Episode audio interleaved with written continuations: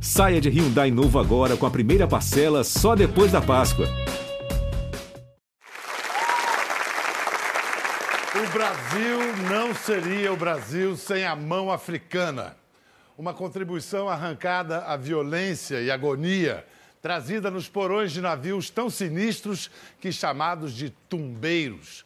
E ainda que essa violência e agonia tenham vingado em nossa cultura como doçura e alegria, parte do Brasil passou muito tempo tentando negar e branquear essa herança.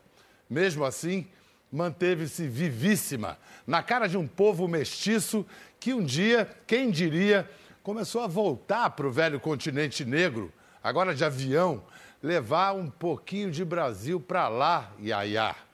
E de todos os embaixadores da arte brasileira na África, nenhum mais importante e mais querido que nosso convidado de hoje. Ele está até cursando relações internacionais para desempenhar melhor a função. Mas a faculdade, ela é particular? É isso? Como é que é isso? Explica essa história aí, Martinho da Vila! Valeu, Martinho! Traz esse pandeiro para passear aqui. Maravilha. Beleza, velho? Pô, que. Tudo já ia?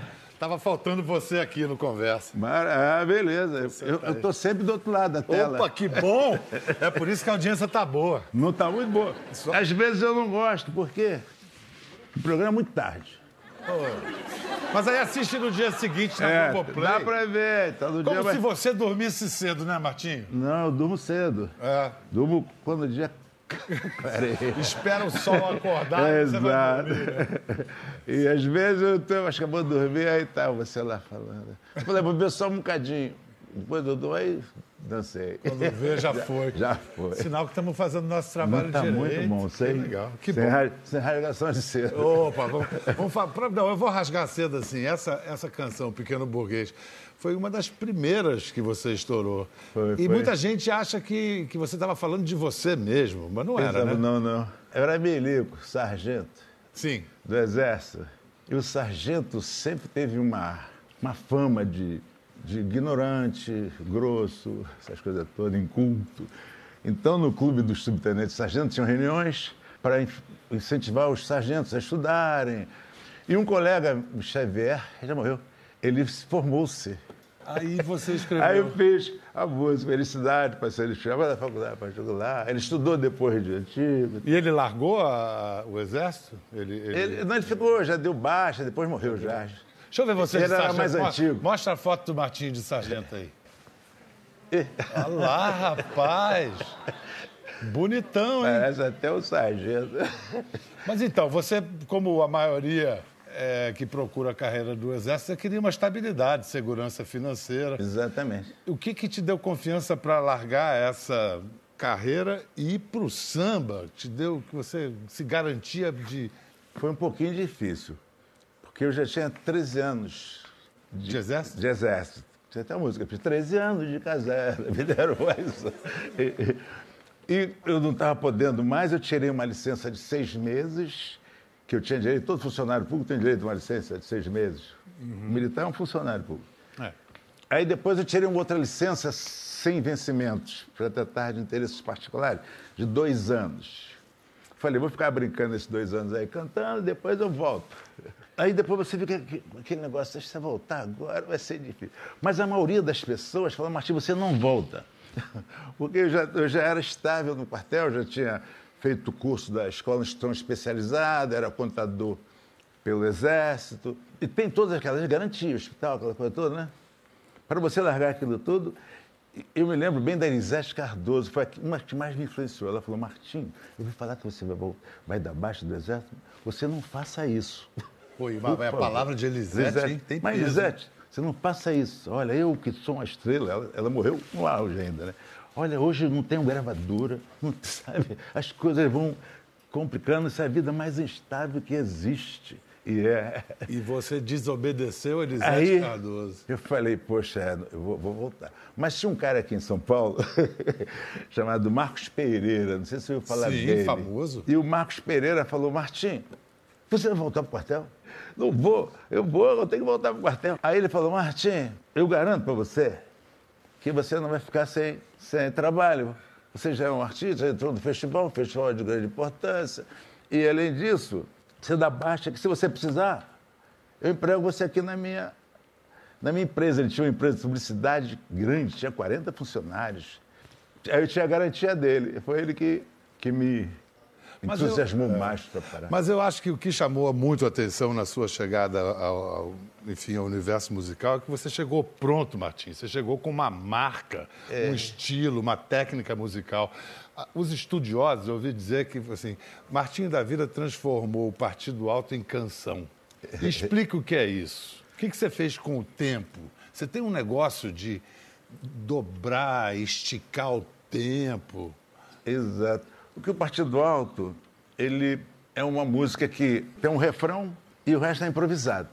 Eu peguei o Partido Alto e botei ele com uma historiazinha que não cabe muito improviso. Cabe pouco, até cabe, mas Ma- Mas manteve a estrutura de um refrão central. em alguns. Por exemplo, o primeiro que eu lancei no festival, eu tinha um- um uma repetição de, de versos. Do Partido Alto só ficou a A essência. cadência, A cadência. é. coisa. Mas virou uma canção contando uma história. Exato. E, e assim vem. Quer dizer, Pequeno Burguês é um partido alto, é. uma história. Se você tivesse que apontar mestres, assim, os seus precursores, quem você nomearia? No samba, de uma geral, É. ah, Donga. Ih, tem foto sua com ele aí. É. Olha, essa foto aí. Ei, rapaz. Olha só, parece foto de fã Eu, Donga já estava velhinho. velhinho. Porque você lembra desse encontro? Lembro, lembro bem. Eu fui muito na casa dele ali, que a filha dele ali já está até doentinha. Você conversava com ele? Aí conversava com ele bastante, eu ia para lá ficar com ele um pouco. Mas ele é o primeiro que você falou quando eu perguntei de precursor. Por quê? O Donga foi o, o cara que lançou o primeiro samba, né? É.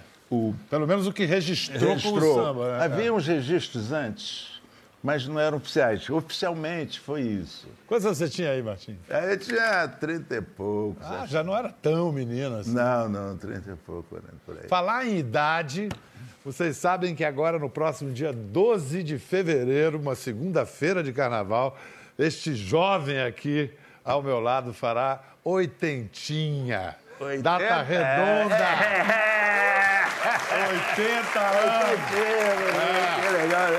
E na avenida aqui no Sambódromo de São Paulo vai ser o tema de enredo da Unidos do Peruche. Pô, tô tão contente, rapaz. É. Que. Mas você está participando dessa... dessa Não, eles foram falar comigo, queriam que eu participasse, queriam até que eu fizesse samba. Eu falei, bicho, eu não vou fazer samba. Vou- Um enredo em sua homenagem, você fazer um samba, não tem lógica. Fica meio cabotino, E né? você também falar como é que você quer a homenagem, não é legal. Né? Eu falei, não, vocês fazem aí, eu dou. Mas você está feliz. Aí eu já muito contente. Vou- Vai ser na sexta-feira de carnaval.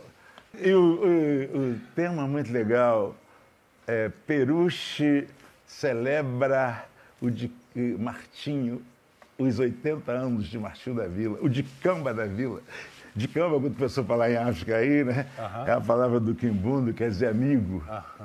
o amigo Martim. Muito legal, né? Que maravilha. Que beleza, tô Aí você- feliz. Ah, Bate palma Peruche aí! Cara, deixa eu falar um negócio aqui. Eu nunca me imaginei com 80 anos. Que quando eu era assim, bem novinho, 60 anos era um velhinho. Tinha um velhinho de 60 anos lá, alegre. Era assim. 60 anos, hoje é garoto, né? Sou eu. Mas Eu vou é fazer menino. 60. Hein? Eu vou fazer 60 agora. Você é miúdo, você é miúdo. Como diz os Eu africanos- acho, pelo como diz os africanos, você é miúdo. Chama aquele miúdo lá, chama você. Mas é verdade. Mas naquele tempo Você, não você com assim. 80 está inteiraço Aí eu bem. nunca mais, agora eu fazer 80 anos, que beleza. Que legal, né? Muito jóia. Agora, falar em, em desfile campeão da Vila, vamos rever Kizomba, a festa da raça. Esse ficou para a história. Naquele mesmo ano depois, você compôs uma música para o Mandela, né? Foi, você lembra? Meu Homem? Exato. Que a Beth Carvalho lançou. Ih, rapaz, foi longe agora. É, 1988. É. Eu juntei as duas coisas porque eu acho que você, que nunca foi um artista engajadamente, claramente político, foram dois gestos políticos seus. Um no ano da abolição fazer Kizomba, ganhar o carnaval, e outro com Mandela ainda preso, você fazer uh, Meu Homem. Você lembra da, da, canção? Lembro. Como é que é? A Winnie Mandela, que foi mulher do Nelson, ela foi muito importante para que o Nelson tivesse morrido na cadeia.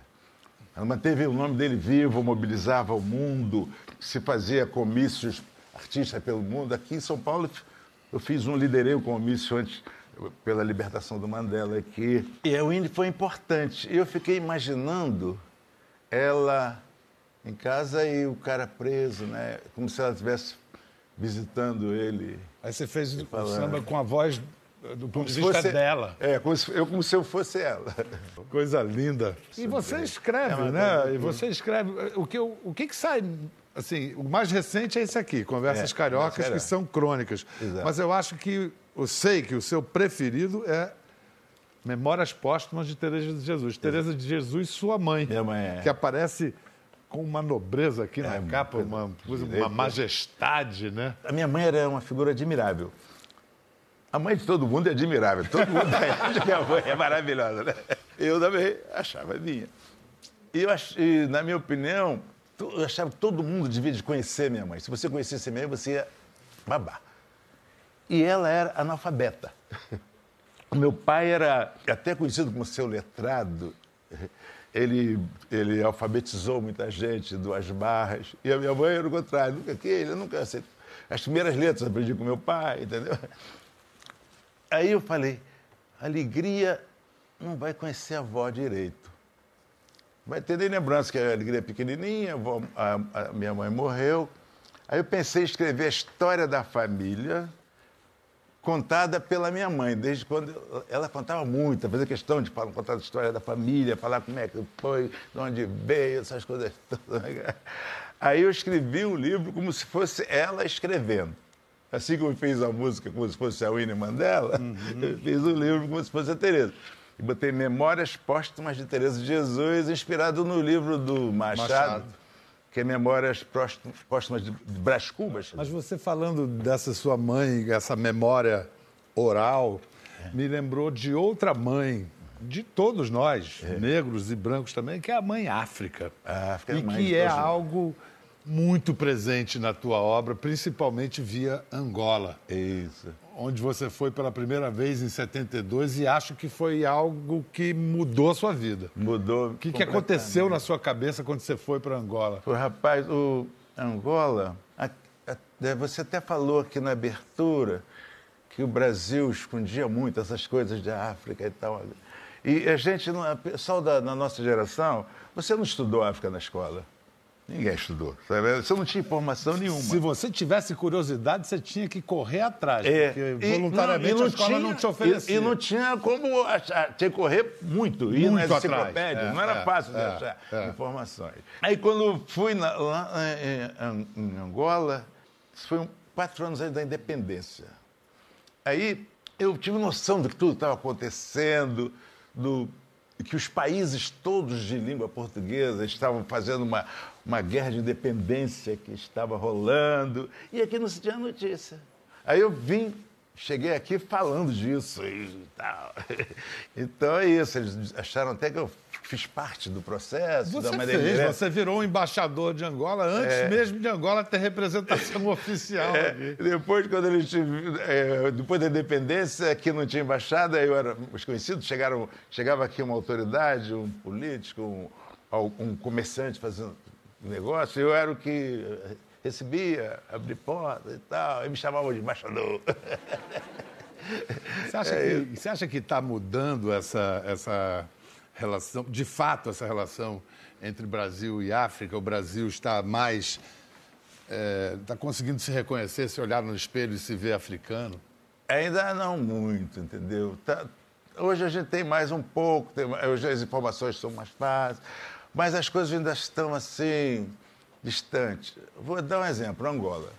Se tem uma, uma eleição na Argentina que não tem nada com a gente, aqui a gente dá noticiário, a gente já fica torcendo até para quem é que vai ganhar, quem é que vai perder, as pesquisas de opinião pública. Na eleição na Argentina, ou no Uruguai, ou na Alemanha, Nos Aí, Estados, agora nos, teve- nos Estados Unidos, isso, que eu ia, falar, isso que eu ia falar.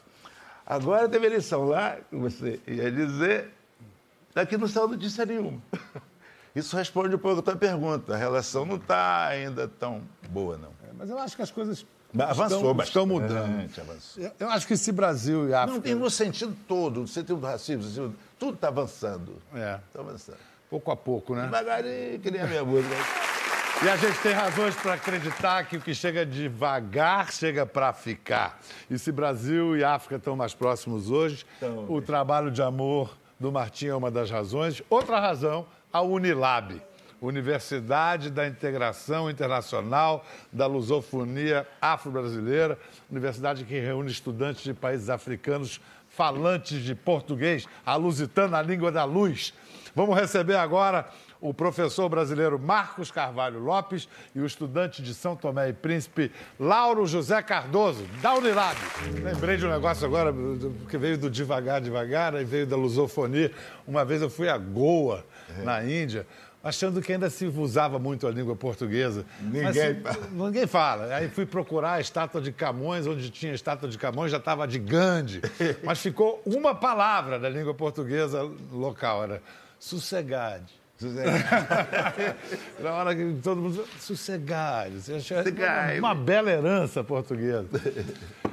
Ô, Lauro, você conhecia o Martim da Vila, lá de São Tomé e Príncipe? Sim, eu tive a oportunidade de ouvir Lá mesmo. eh, a música dele, principalmente a partir das telenovelas brasileiras. Você está há quanto tempo no Brasil? Eh, no dia 28 desse mês, fez dois anos e sete meses. A Unilab, em poucas palavras, explica pra gente o que está acontecendo, quantos alunos tem, quantos campi. Olha, eu trabalho na Unilab de São Francisco do Conde, que é um campus eh, que eh, chama Campus dos Malês. A gente tem cerca de 500 estudantes lá. Metade dos alunos, metade das vagas são destinadas a estudantes africanos.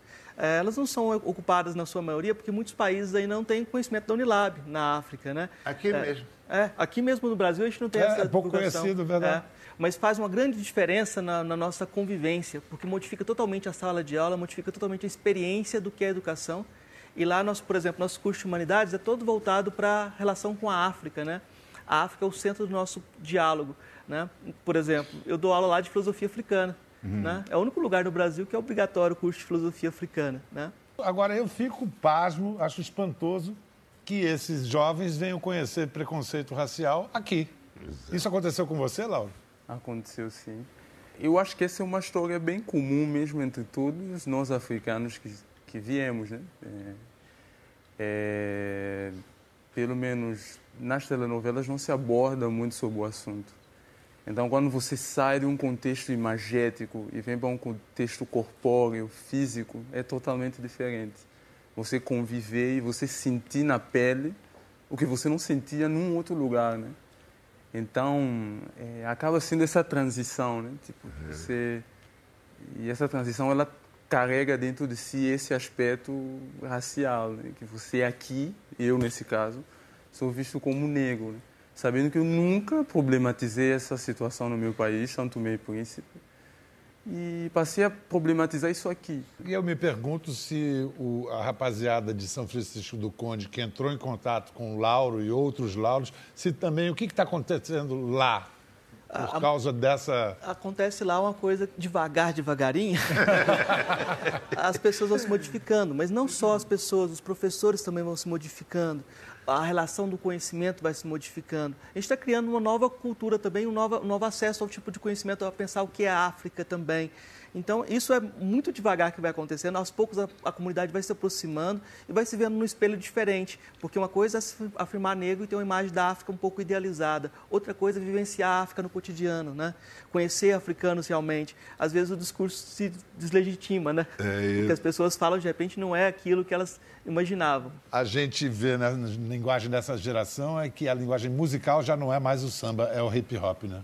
Ah, hoje, essa posição de, de representar a África e de falar dos problemas sociais é muito feita pelo hip hop. Só que o hip hop sempre tem um problema, que às vezes ele questiona a própria busca de transcendência que o samba tem, a- o valor da comunidade, às vezes ele nega tudo. Muitas vezes o hip hop tem esse problema. Então, a gente tem que sempre O problematizar. hip hop tem o problema de que ser niilista. assim. É, muitas vezes ele é muito niilista, né? Ele acaba com todos os valores, questiona tudo e não tem a a, a construção. E- mas o Bota Fala não tem isso, não. Não, Bota o Bota Fala Fala não. você participa, né? É, participo. É o seguinte, a gente produziu com a direção exclusiva do Giancarlo Belotti e da Maria Pia Bafa um, um clipe deles fazendo hip hop lá mesmo? em São Francisco do Conde. Essa é a nossa conversa com o mestre Martinho da Vila, com o professor brasileiro Marcos Carvalho Lopes e o aluno são tomense da Unilab, Lauro José Cardoso.